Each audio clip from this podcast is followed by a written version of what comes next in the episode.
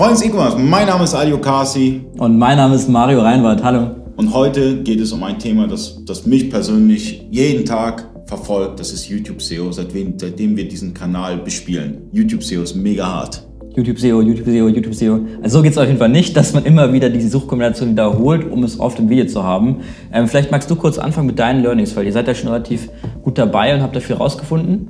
Boah, das ist eine Menge. Also ich weiß gar nicht, wo ich anfangen soll, aber es sind eigentlich die Basics. Also äh, Thumbnail muss stimmen, der Titel muss stimmen. Ja, der Titel und bei dem Titel jetzt wirklich nicht Keyword, Keyword, Keyword, das ist scheiße, sondern man muss ja mit dem Titel zum einen das Keyword besetzen, das Main Keyword, das Fokus Keyword, aber darüber hinaus auch ähm, den, den, den Zuschauer catchen, dass er das Video anklickt und man, man bekommt ihn, also ihr produziert eure Videos für Menschen, nicht für irgendwelche Suchmaschinen, sondern für Menschen. Das heißt, Fokus Keyword ja, zu viele Keywords nein und versucht den, äh, den, den Zuschauer zu catchen mit einer Fragestellung beispielsweise. Und dann in der Beschreibung, ganz wichtig, ein paar Keywords setzen, aber da auch immer die Keyworddichte äh, ähm, berücksichtigen und dort reinschreiben und auch die Informationen zu dem Kanal, Facebook, äh, Facebook Page und allem drum und dran, alle Informationen geben, die weiterführenden Links und allem drum und dran. Dann natürlich die Tags, ganz, ganz wichtig. Ja. Ihr habt da auch eine Begrenzung bei den Tags. Die Tags vernünftig auswählen. Wir machen es immer so, wir gucken uns an, was machen die Mitbewerber oder was machen die, die halt in ähnlichen Bereichen sind. Wir gucken uns auch ausländische Videos an, gucken dann, welche Tags gesetzt sind und nehmen die dann ähm, und nutzen die dann auch. Oder wir nutzen halt die herkömmlichen Keyword-Tools und gucken dann halt, welche Keywords passend sind. Google Trends gucken wir uns auch an. Also es gibt so viele Tools, da müsste ich eigentlich eine eigene Folge machen, nur über die Tools, wie wir Keywords recherchieren.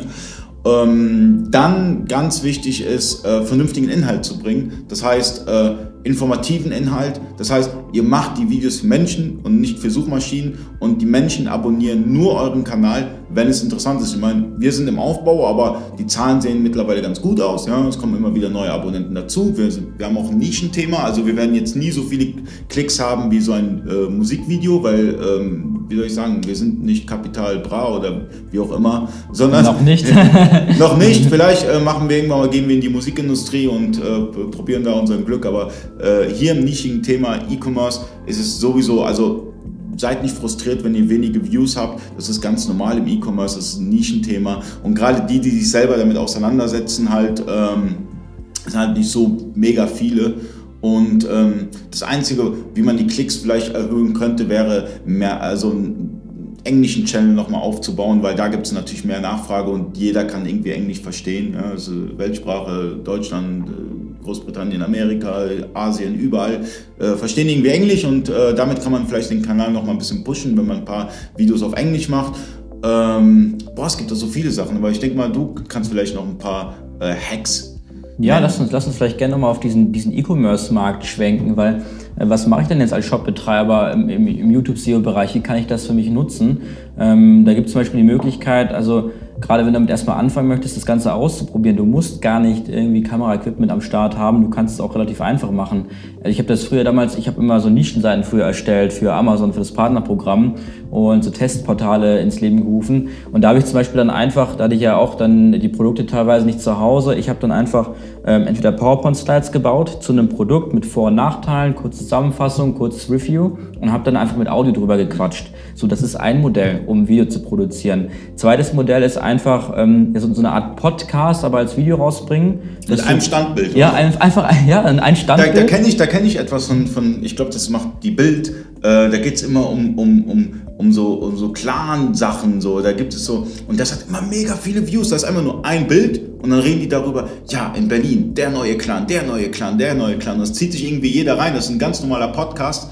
Aber äh, also das heißt, das ist, ich würde es noch nicht mal Video nennen, weil mhm. es ist ein Podcast, aber der läuft super. Oder es gibt da andere Beispiele. Gerade in dieser ganzen äh, äh, Hip-Hop-Szene muss man sich mal anschauen. Da gibt es ganz viele Videos, die keine Videos sind, aber die mega viele Views haben, weil der Inhalt einfach interessant ist. Mhm, da sprichst du wahrscheinlich auch von diesen Bewegtbildern, wo du einfach so kurze drei Sekunden das Bild, drei Sekunden das noch Bild. Noch nicht mal, die haben nur ein Standbild. noch schlimmer, die haben ja. nur ein einziges Standbild und da erklären die einfach ja. oder, oder sprechen über das Thema. Das ist genial, weil wenn Leute Videos hören, die denken ja an dieses super komplexe und hochwertig Kino produziert, muss es gar nicht sein. Schaut euch die Top 100 auf YouTube in Deutschland an, wie die aufgebaut sind, die Videos. Und da sieht man auch ganz andere Beispiele. Mhm. Ähm, aber gut, zum Thema E-Commerce, was gibt es da noch für Möglichkeiten? Also klar, du kannst mit Tags arbeiten, dass du quasi dir vorher eine Research machst, da muss man ein eigenes Video zu machen, welche Tools es da gibt, ähm, baust die ganzen Tags ein. Was ich eine Zeit lang auch gemacht habe, ähm, äh, bei YouTube zählen ja die ersten 48 Stunden. Ja, so, die sind Je nachdem, wichtig. wie die gelaufen sind, ähm, ja, wird das Video eben eingerankt, wird woanders dargestellt.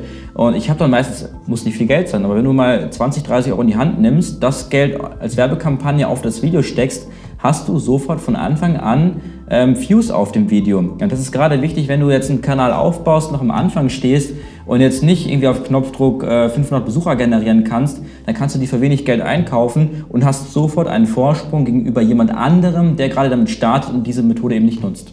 Ja, ich bin nur, also das ist, ist die saubere Variante. Also ich kann vielleicht kurz auf die Downs eingehen. Ähm, ich kenne so ein paar Kanäle, ja, die fangen irgendwie mit fünf Abonnenten an und äh, zwei Tage später haben die auf einmal 4000 Abonnenten mhm. und äh, auf jedem Video irgendwie tausende Views und ähm, Leute, damit macht ihr euren Kanal kaputt. Ja, also äh, äh fake it till you make it klappt nicht immer. Deswegen mein Tipp, äh, versucht es organisch aufzubauen, nutzt die, die, die hauseigenen Mittel von Google, ja, die könnt ihr noch nutzen, wie zum Beispiel halt AdWords oder sonstiges, aber bloß nicht faken, weil damit macht ihr euren Kanal kaputt. Mhm, genau. Äh, du hast gerade eben noch ein cooles äh, Beispiel gebracht, wie ihr oder was ihr mit den Videos macht. Ich weiß gar nicht, ob ich es verraten darf, weil sonst klauen sie die Strategie wieder. Die können ähm, die Stra klaut die Strategie. Ich habe damit kein Problem. ich, ich, mag, ich mag den Wettbewerb, weil ich mag es. Und genau das ist der Punkt. Äh, und das unterscheidet uns vielleicht von anderen. Ich mag es, wenn, wenn, wenn Leute coole Ideen haben. Wenn ich sehe beispielsweise, und deswegen haben, machen wir auch dieses Gespräch, ich habe ich hab gesehen, dass du halt so coole Dinge umgesetzt hast und ich bin so ein Mensch, ich sage so, boah, geil, da ist Kreativität und so weiter. Und da kann man voneinander partizipieren. Dann schreibe ich dich an und sage, hey, hast Bock auf so eine Videoreihe? Ich finde, dann ergänzt man sich, ja. Mhm, Aber ja. Äh, ich, was ich nicht mag, ist dieses stupide Nachmachen. Einfach nur stupide eins zu eins kopieren, ja. So, äh, ich meine, die, die Online-Händler beschweren sich über die Chinesen, dass sie kopieren, aber äh, machen selber auch. Ja. ja und gerade in, in, in der Dienstleistungsbranche man muss, man muss eigene Ideen finden, ja, und man muss, man muss irgendwie versuchen, ich weiß, es ist schwierig, aber irgendwie versuchen, Trendsetter zu werden, ja, für seinen Bereich. Und das ist schwierig und da muss, da, das, da ist sehr viel Gehirnschmalz. Aber ich finde es super, wenn mehr und mehr Leute äh, unsere Strategie verfolgen, weil dann kann man voneinander lernen. Dann habe ich endlich mal äh, äh, einen Wettbewerber, wo ich sage, boah, den schaue ich mir mal genauer an und ich versuche es besser zu machen. Ja. Ja, was ich halt genial finde, dass ihr euch die Arbeit dann macht, dass ihr quasi das Video nehmt, baut davon eine Art Transkript, was wiederum einen Blogartikel darstellt.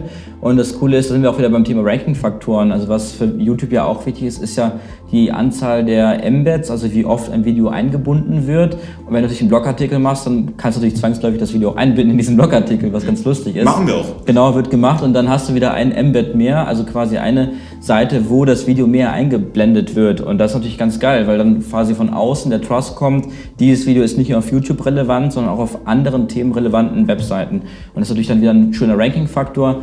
Ähm, was ich früher noch gemacht habe, hatte ich dann so ein bisschen advanced oder sehr ins Technische, dass ich dann selber selbst diese Dateinamen quasi umbenannt habe. Also wenn ich jetzt ein Video gemacht Dateinamen habe. sind aber auch ein ganz wichtiger Punkt, also äh, den hatte ich vergessen. Dateinamen sind sehr, sehr wichtig. Das heißt, nennt eure Datei, wenn ihr die hochlädt, nicht einfach mov4.mpg. irgendwas oder sowas, sondern ähm, nutzt das Fokus-Keyword. Ja, ja. Ja, ich meine, im Endeffekt, man muss sich einfach überlegen, Google ist ja nach wie vor, selbst wenn die super smart sind, intelligent sind, es ist ein Algorithmus, was dahinter steht. Und die entscheiden ja nach welchen, also nach gewissen Faktoren, wie sowas eben eingespielt wird. Und da ist natürlich der Teilnahme eine Möglichkeit, wie so eine Suchmaschine herausfinden kann, was da in diesem Video drin ist. Gut, heutzutage sind die mittlerweile viel weiter, die wissen auch genau, was wir in diesem Video sagen. Deswegen ist natürlich auch wichtig, dass du dann die Fokus-Keywords auch möglichst am Anfang auch des Videos einmal benennst, damit sie auch dann schön im Transkript sind. Transkript ist auch wieder ein Ranking-Faktor. Ähm, aber klar, man kann sich einfach Gedanken drum machen, was lässt sich technisch alles auslesen oder auch beim Thumbnail. Da kann man ja auch wieder den Dateinamen verändern und da das Keyword wieder einbinden, um es dann zu nutzen für die Ranking-Faktoren. Genau, das heißt, Thumbnail-Keyword, äh, äh, also den Datei, die Dateinamen vom Thumbnail, vom äh, Video äh, da das Fokus-Keyword hinterlegen. Äh, an sich sich mal mit der, mit der Begrifflichkeit Fokus-Keyword auseinanderzusetzen, weil das ist auch für On-Page-Optimierung, für Webseiten und so weiter. Fokus-Keyword sollte man, sollte man schon sich mit auseinandersetzen, um zu wissen, was es ist. Und ich meine, vor zehn Jahren Onlinehandel, ja, da, da gab es die ganzen, die ganzen Tools und, und, Möglichkeiten und so weiter, die wir heute haben, nicht. Ja? Also beispielsweise Yoast bei, bei WordPress, äh, wo du dann halt On-Page ein bisschen was optimieren kannst. Und hier und für, für YouTube gibt es dann nochmal Sachen. Das heißt, setzt euch auch mit den Tools auseinander. Wir machen es jetzt nicht in dieser Folge, vielleicht in der nächsten, vielleicht auch in der übernächsten Folge, aber Tools sind eine ganz, ganz wichtige Sache. Ja, ich würde sagen, in der nächsten Folge, ich habe da noch ein cooles Topic mitgebracht. Ich habe Bock auf YouTube SEO. YouTube SEO. Nochmal YouTube SEO. Dann machen wir nochmal eins ans YouTube SEO. Genau, es gibt nächste Woche, Donnerstag, 18 Uhr, noch eine Folge zu YouTube SEO. Bis dahin. Bis dahin.